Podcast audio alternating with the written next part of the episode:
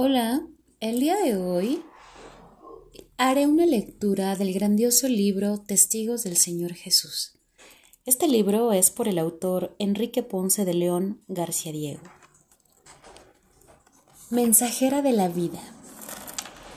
He sido siempre una mujer soñadora, sueño en el amor, en ser libre, en llegar a ser yo misma, sin que nadie me dicte lo que debo de hacer. Amo la vida con pasión y mi pasión es vivir. Soy muy diferente a las demás y desde niña me he revelado a lo que está establecido.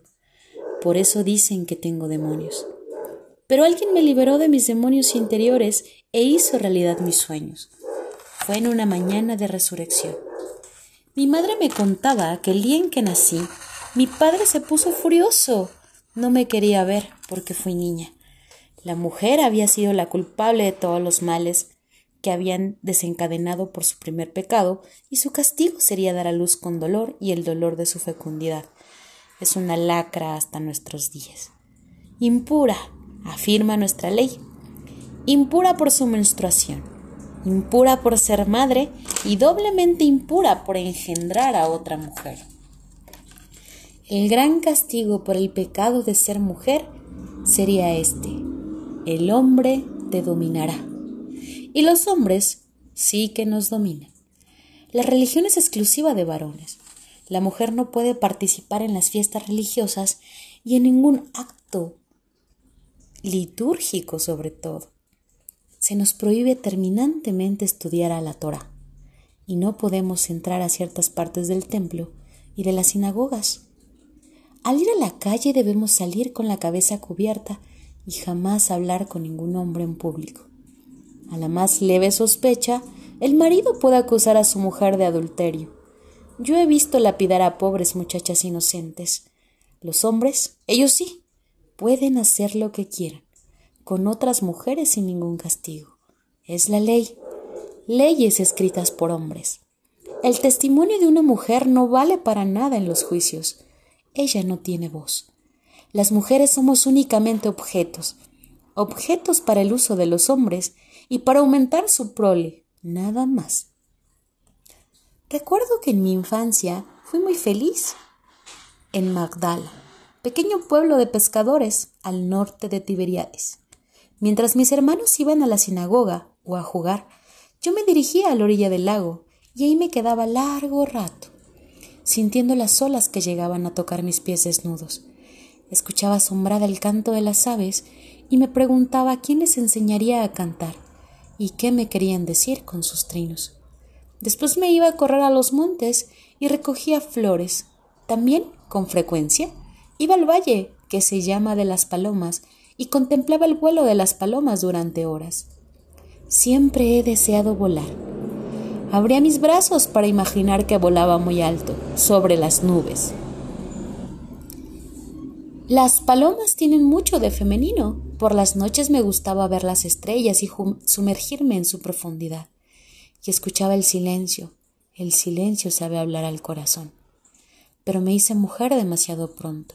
Fui muy precoz y mi hermosura no pasaba desapercibida entre los hombres del pueblo. Me acosaban con sus turbias miradas y sus sonrisas descaradas insultaban mi pudor. Varias veces llegué llorando a mi casa no entendía que mi pecado era ser mujer y ser hermosa. Soy muy apasionada. Es un fuego que me quema por dentro y no me deja en paz. Soy consciente de mi gran capacidad de amar. Vivo cada instante intensamente, gozo y sufro mucho. Y, al sentirme diferente, prefería irme al campo, buscaba el silencio y la soledad. Claro que tengo algunos pretendientes, pero sospecho que ninguno de ellos puede darme el amor que espero. Soñaba en alguien que me amara profundamente, a quien yo diera todo mi corazón. Mi madre me decía que eran ilusiones pasajeras de adolescente, que las mujeres fuimos creadas para ser amadas así. Había que conformarse con nuestra condición, obedecer, trabajar y dar hijos.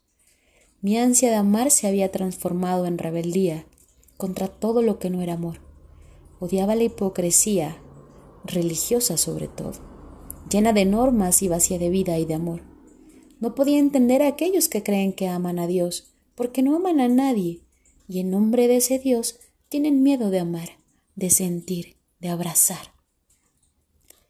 El que no ha amado con pasión a alguien, no ha vivido. No podía concebir a un Dios que no nos permita amar, que nos prohibiera volar, sentir, ser en plenitud. Por eso me fui alejando de la religión y de todos. Mis amigas me veían raro y la gente comenzó a murmurar. Era para todos un misterio. Caía en una profunda melancolía y tristeza. Creían que estaba muy enferma.